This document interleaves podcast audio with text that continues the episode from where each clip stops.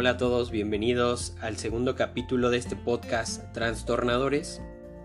Es un honor para mí que tú puedas acceder a este, a este audio, a este video, depende de dónde estés escuchando. Em, ya está disponible en YouTube, en Spotify, puedes eh, pausarlo, volverlo a escuchar. Y bueno, eh, es una bendición poderte hablar desde esta plataforma, desde este mm, espacio. Eh, tal vez no nos podemos ver, no nos podemos escuchar, no nos conocemos, pero en verdad deseo que este mensaje, que estos audios de podcast puedan llegar a tu vida, a tu corazón. La idea del podcast Trastornadores es precisamente como lo dice eh, el título del podcast, poder eh, cambiar el mundo. Cambiarlo no haciendo eh, actos heroicos, no yendo a, mm, a hacer obras de caridad, sino hablar de la palabra de Dios, que en verdad una palabra del Señor cambia vidas. Y quiero que el Señor cambie tu vida, cambie tu corazón. Si tú conoces de la palabra de Dios, que este podcast te nutra que este podcast pueda eh, ser de bendición para ti. Si tú no, no conoces realmente de la palabra de Dios y te estás dando esta oportunidad de escuchar porque te recomendaron el podcast, eh, alguno em, lo compartió contigo y bueno, estás dedicándole tiempo, yo te, yo te bendigo, te, deseo que Dios eh, haga en tu corazón algo muy grande y que puedas acercarte a Él. En verdad es la mejor decisión que puedes tomar. La palabra trastornador, eh, si nosotros eh, encontramos en la Biblia, se lo dijeron a Pablo cuando iba a predicar a un cierto lugar. Más, más adelante en otro capítulo profundizaré qué es la palabra trastornador. Pero algo que llegó a mi vida y algo que impactó a mi vida es que la gente veía a Pablo, al apóstol Pablo, como un hombre que iba a cambiar, em, que iba a cambiar el mundo porque de hecho dijeron, aquí vienen los que van a trastornar al mundo. Entonces la palabra trastornar quiere decir cambiar, quiere impactar a otros. Y lo que yo quiero hacer con este podcast es precisamente que pueda impactar generaciones, que pueda impactar vidas y vidas que sean para el Señor. Y ese es mi único, mi único deseo. Em, fuera de la fama, fuera de hacerme eh, que tenga visitas y todo. Yo quiero más que nada compartir un mensaje a tu vida y que llegue a tu corazón. Eh, puedes ocupar este podcast para um, un estudio bíblico, puedes compartirlo con tu familia, escucharlo en familia. Cuando estés cocinando, la verdad es que Dios habla en todo momento. Aún hasta cuando nos vayamos a dormir, eh, podemos escuchar palabra del Señor o hay veces que yo lo hago y pongo alabanzas y en verdad que eso nutre el alma y, puedes descansar de una manera muy muy tranquila. Y bueno, pues este capítulo lo destinaré hablar un poquito sobre mm, lo que estamos festejando en estos días, que es el Día del Padre. Y quiero hablarte precisamente del corazón del Padre, el corazón de Dios. Quiero leerte eh, un versículo de la palabra de Dios, una porción que está en Lucas capítulo 15, versículo del 11 al 32. Y la palabra de Dios en el capítulo 15, versículo 11, dice de la siguiente forma. Eh, yo estoy leyendo una nueva traducción viviente, pero tú puedes buscar eh, después, puedes pausar y buscarla en la versión que tú eh, más te acomodes. A mí me acomoda la versión nueva traducción viviente y le voy a dar lectura em, en, este, en, este, en esta versión. Dice la palabra de Dios, versículo 11. Para ilustrar mejor esa enseñanza, Jesús les contó la siguiente historia. Hablaba de, la gente que estaba con él. Un hombre tenía dos hijos. El hijo menor le dijo al padre, quiero la parte de mi herencia ahora, antes de que mueras. Entonces el padre accedió a dividir sus bienes entre sus dos hijos. Pocos días después, el hijo menor empacó sus pertenencias y se mudó a una tierra distante donde derrochó todo su dinero en una vida desenfrenada. Al mismo tiempo que se le acabó el dinero, hubo una gran hambruna en todo el país y él comenzó a morirse de hambre. Convenció a un agricultor local de que lo contratara y el hombre lo envió al campo para que diera de comer a sus cerdos. El joven llegó a tener tanta hambre que hasta las algarrobas con las que alimentaba a los cerdos le parecían buenas para comer, pero nadie le dio nada. Cuando finalmente entró en razón, se dijo a sí mismo, en casa Hasta los jornaleros tienen comida de sobra. Y aquí estoy yo muriéndome de hambre. Volveré a la casa de mi padre y le diré, Padre, he pecado contra el cielo y contra ti. Ya no soy digno de que me llamen tu hijo. Te ruego que me contrates como jornalero. Entonces regresó a la casa de su padre, y cuando todavía estaba lejos, su padre lo vio llegar, lleno de amor y de compasión, corrió hacia su hijo, lo abrazó y lo besó. Su hijo le dijo, Padre, he pecado contra el cielo y contra ti, y ya no soy digno de que me llames tu hijo.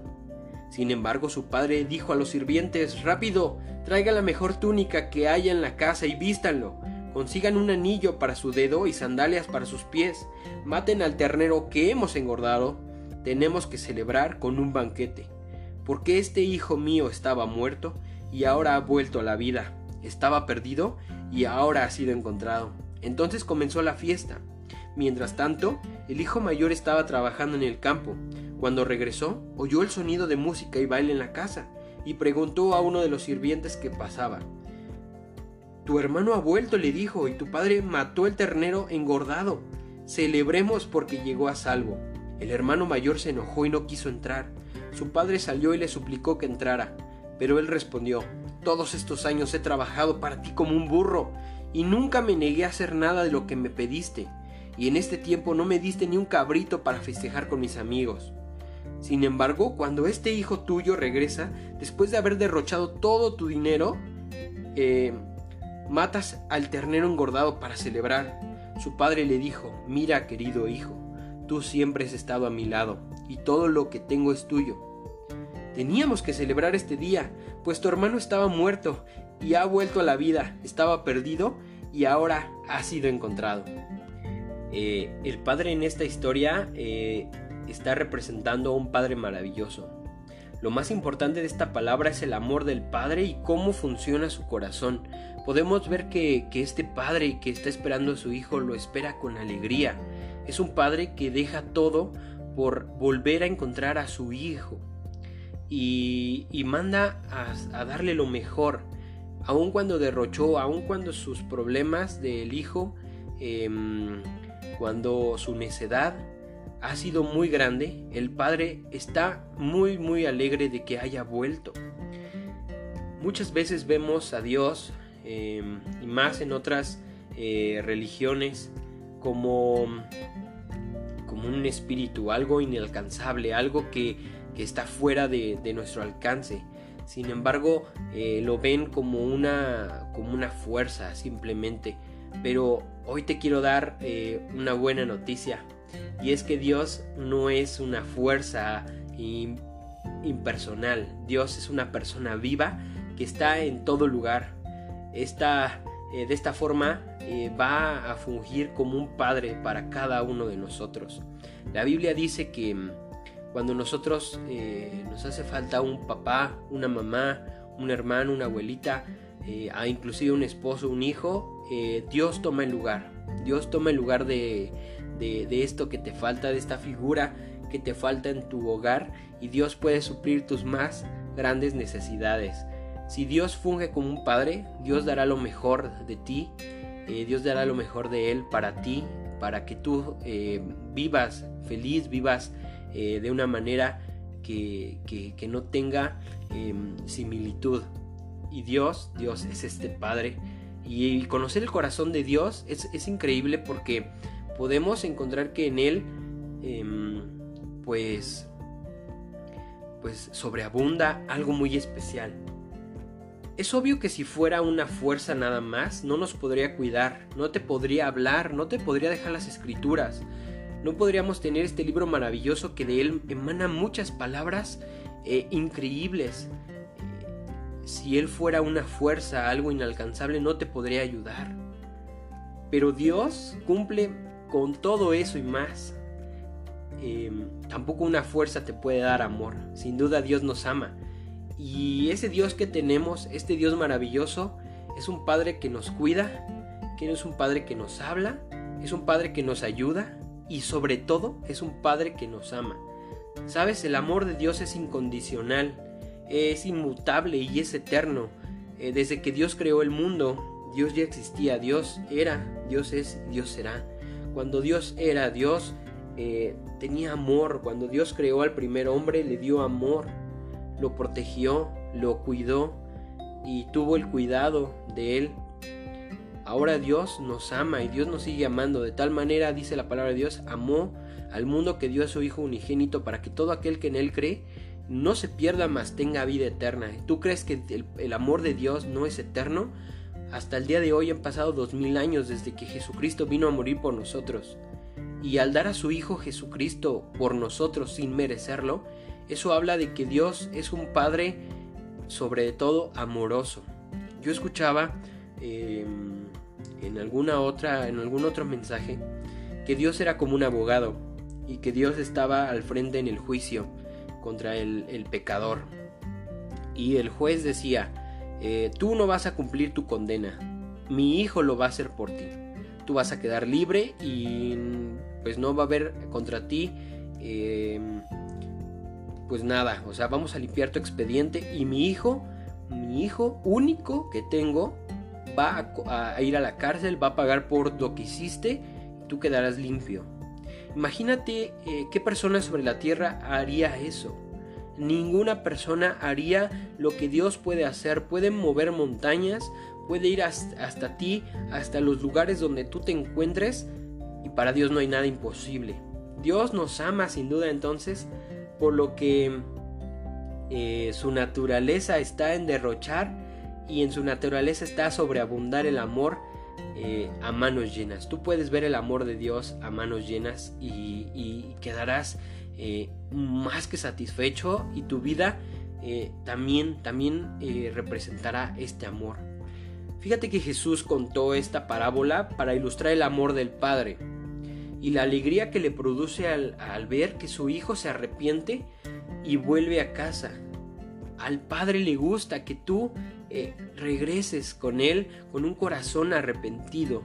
Al Padre le gusta que tú estés eh, más cercano a Él, que estés en su casa, que estés eh, disfrutando de las bendiciones que Él tiene. Él es el dueño del oro, de la plata, de la tierra. Todo, todo lo que está en este mundo le pertenece a Dios. Quiere que Dios quiere que nosotros disfrutemos de esto, más que tengamos problemas, más que vayamos buscando unos problemas en la vida, Dios quiere que disfrutemos. Sí, la vida no va a ser fácil, pero con Dios en casa eh, será más fácil de, cualquier forma. No tendremos que buscar eh, pues nada humano que pueda mm, abastecer eso. Dios te da todo y te da manos llenas. Y bueno, yo puedo dar testimonio de eso, puedo hablar de las cosas maravillosas que Dios ha dado a mi vida, a la vida de mi familia y a la vida de muchos. Yo he visto cómo Dios cura cáncer, yo he visto cómo Dios cura en momentos donde ya no hay respuestas y donde ya eh, eh, una persona está a punto de morir. Dios con su amor lo llena, lo, lo, lo, lo alza y le da amor. El amor de Dios lo hace todo. El amor de Dios es, magnífico y, te comparto con esto porque quiero que tú experimentes el amor de Dios. Quiero que experimentes el amor que Dios tiene para nosotros y que no vas a encontrar en otro lugar amor tan grande como este. Y bueno, en la parábola nos habla acerca de los hijos, de los dos tipos de hijos que, que está ahí. Y mm, y es donde nos parecemos muchas veces a esto, a nuestro modelo de vivir nos parecemos a estos dos hijos. Eh, primero tenemos al hijo menor, que es una persona inmadura, tanto emocional y espiritualmente. Lo que quiere es vivir em, solo, toma su propio camino, es rebelde y desobediente a su padre. Em, desperdicia las bendiciones de su padre, desperdicia el tiempo y desperdicia la vida muchas veces nos volvemos como este hijo, cuando, cuando tenemos a un Dios enfrente de nosotros, viviendo con nosotros, preferimos vivir una vida desenfrenada, una vida llena de, mm, de rebeldía, una vida llena, eh, una vida llena sin, sin, sin amor, porque si Dios te está dando amor, tú decides, tú como hijo rebelde, em, decides no tomar las bendiciones de Dios. Imagínate desaprovechar esas oportunidades, ese amor que te da Dios, solamente es eh, que haya pasado algo en tu corazón, que esté endurecido. Este hijo rebelde em, pues nos, ilustra la vida muchas veces que llevamos y que no nos ponemos eh, a pensar que, detrás, de toda esta rebeldía eh, no hay salida, si nos enfrascamos más y nos ahogamos en nuestros propios problemas. Em, había un hijo mayor en la historia, en la parábola, que tiene una especie de amargo conformismo, que vive en la casa del padre, pero es el tipo de persona que al preguntarle, hola, ¿cómo estás? te respondería, pues aquí pasándolo mal o aquí acostumbrándome a lo malo, ¿no? Em, y como toda persona eh, religiosa, ilustra mucho este hijo, que una persona que aparenta ser religiosa, que mm, aparenta una moral implacable cuando va a la iglesia eh, y en su casa es otra. Y bueno, tiene un orgullo por los cielos. Este tipo de personas, em, cualquiera de estos dos es peligroso, pero en específico esta que está en la casa del Padre con Dios, que no ha decidido alejarse, pero vive en un mundo de costumbres, vive en un mundo del cual eh, le da lo mismo ir o no en la iglesia, tener una relación o no con Dios, pero pues él cree que por tener, por, por tener el título de cristiano es una persona que puede em, sobrellevar al mundo. Y claro que no. Em, estos hermanos pues sí tienen muchas diferencias. Uno es rebelde, el otro es muy amargado, ¿no? estando en la casa de Dios. El rebelde en esta historia sabe reconocer que ha hecho mal y que su padre ha sido bueno, aun cuando él no lo merecía el padre le dio eh, la herencia y, se lo dio sin importar eh, nada a cambio, porque su padre era bueno y él reconoció que era malo. El otro no le importaba nada mientras estaba en su zona de confort. Ah, pero cuando pasa algo, hasta le puede echar la culpa a Dios o no confía en él. Y como está tan acostumbrado a esa vida, pues recurre a su padre por costumbre. Qué feo es vivir una vida eh, por costumbre y no vivir una vida em, que, tu corazón eh, rebose de alegría por estar al lado del Dios que gobierna este mundo y que tiene un cuidado especial de nosotros. Si vives en una casa, en la casa de Dios amargado, yo te invito a que cambies. O si vives en una vida rebelde, yo te invito a que cambies. ¿Cuál te identificas el día de hoy con este? ¿Con, cuál de estos dos hijos? ¿Con el hijo rebelde o religioso? Em, muchas veces presentamos a estos dos hijos juntos. Nuestra vida puede ser rebelde y nuestra vida puede ser religiosa. Fuera de la religión existe la relación con Dios. Pero ¿cuál, cuál de estos dos hijos eh, nos, nos parecemos? quiero platicarte de un tercer hijo. Y tú me vas a decir tal vez, no es que en la Biblia no viene un tercer hijo. Pero este es el hijo que cuenta la historia. Es el hijo que cuenta la parábola. Su nombre es Jesús y quiero mencionarte algunas de sus cualidades y grandezas. Jesús es aquel hijo que lo da todo por ti. Es el hijo mayor que podemos tener, el hijo unigénito del Padre, que te llena eh, y te muestra el amor de Dios, eh, dándote el mejor regalo que es la salvación. Y qué hermoso es tenerlo en tu vida, qué hermoso es tenerlo en tu corazón y, poder hablarle y poder decirle, Señor Jesús, tú eres eh, mi cuidador, tú eres el que me ayuda, tú eres mi sustento, mi roca fuerte, tú eres todo para mí. Si nosotros nos damos cuenta, esta parábola está ligada a otras dos. Jesús hablaba eh, a, la gente de dos parábolas. La oveja perdida, donde el pastor deja 99 para buscar una nada más. Para buscar una. Y muchas veces pensamos, es un perdedero de tiempo buscar una. Pero para Dios es importante que esa, esa oveja, esa única oveja que se ha descarriado, vaya a buscarla. Porque Em, lo llena de alegría. Sabe que 99 están bien, que están disfrutando de la bendición, pero esa una está en peligro y por esa una Dios va a arriesgar todo y hasta va a dejar su divinidad por venir a buscarte como lo hizo nuestro Señor Jesús. Está una segunda parábola que es la moneda perdida. Donde una mujer pierde y busca hasta encontrarlo en su casa. Y estas parábolas nos hablan de, que Dios nos está buscando, Dios eh, está tocando a tu puerta de tu corazón y quiere entrar, quiere buscarte ahí, quiere, quiere eh, reposar en tu corazón y que tú te llenes de, de, alegría y de bendición. Pero si te pones a pensar, ¿por qué en esta tercera parábola no hay nadie que vaya a buscar al hijo pródigo? Si en las otras dos sí hay alguien que está buscando. ¿Por qué aquí no hay alguien que está buscando? Pues porque el que debería de haber ido a buscar a su hermano no fue, sino se quedó en la casa amargado creyendo que ya era el dueño de todo, pero un día regresó y se dio la sorpresa de que su papá se alegró por el hijo que perdió y él pues vivía más en la amargura. Afortunadamente nosotros tenemos un hermano mayor y este es Jesucristo. Es aquel hijo que dejó la casa del Padre para venir a buscarte y dar la vida por ti. Imagínate que Jesús vino, eh, nació en lo más humilde, en un pesebre, allá donde eh, la gente pues no estaba porque olía puro animal al burrito, a la vaca, al animal que estuviera ahí. Y él nació en medio de estos animales. Él nació en una ciudad em, llamada Belén, que es la casa del pan. Por eso es que Jesús dice yo soy el pan de vida y se hace muy muy referente al pan porque él nació ahí.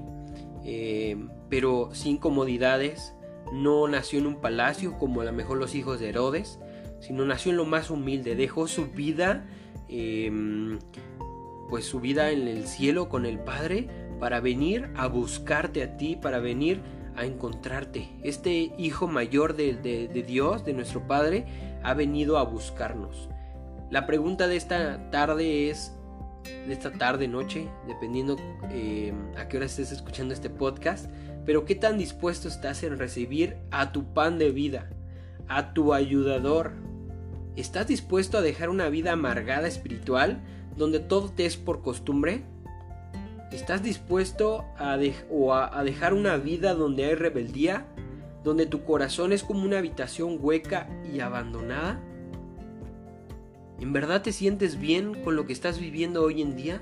¿No quieres cambiar tu vida por por tener mejores cosas, mejores bendiciones? Sin duda Dios puede darte lo mejor. Dios puede darte lo que tú quieras. Yo lo he experimentado. Y Dios te puede dar lo que tú nunca imaginas. Dios lo tiene reservado para ti. Pero la cosa es que tú pongas tu corazón dispuesto a que este hijo mayor venga a buscarte, que entre en tu corazón y llene tu vida de bendición y de alegría. Yo deseo que el día de mañana, eh, el día de hoy, puedas buscar a Dios. Sabes, no tenemos la vida eh, comprada en esta tierra. Nos podemos infectar de coronavirus y el día de mañana morir. Y en verdad estamos disfrutando del amor de Dios. En verdad estamos haciendo que Dios reine y se alegre en nuestro corazón. ¿Qué tan dispuesto estás?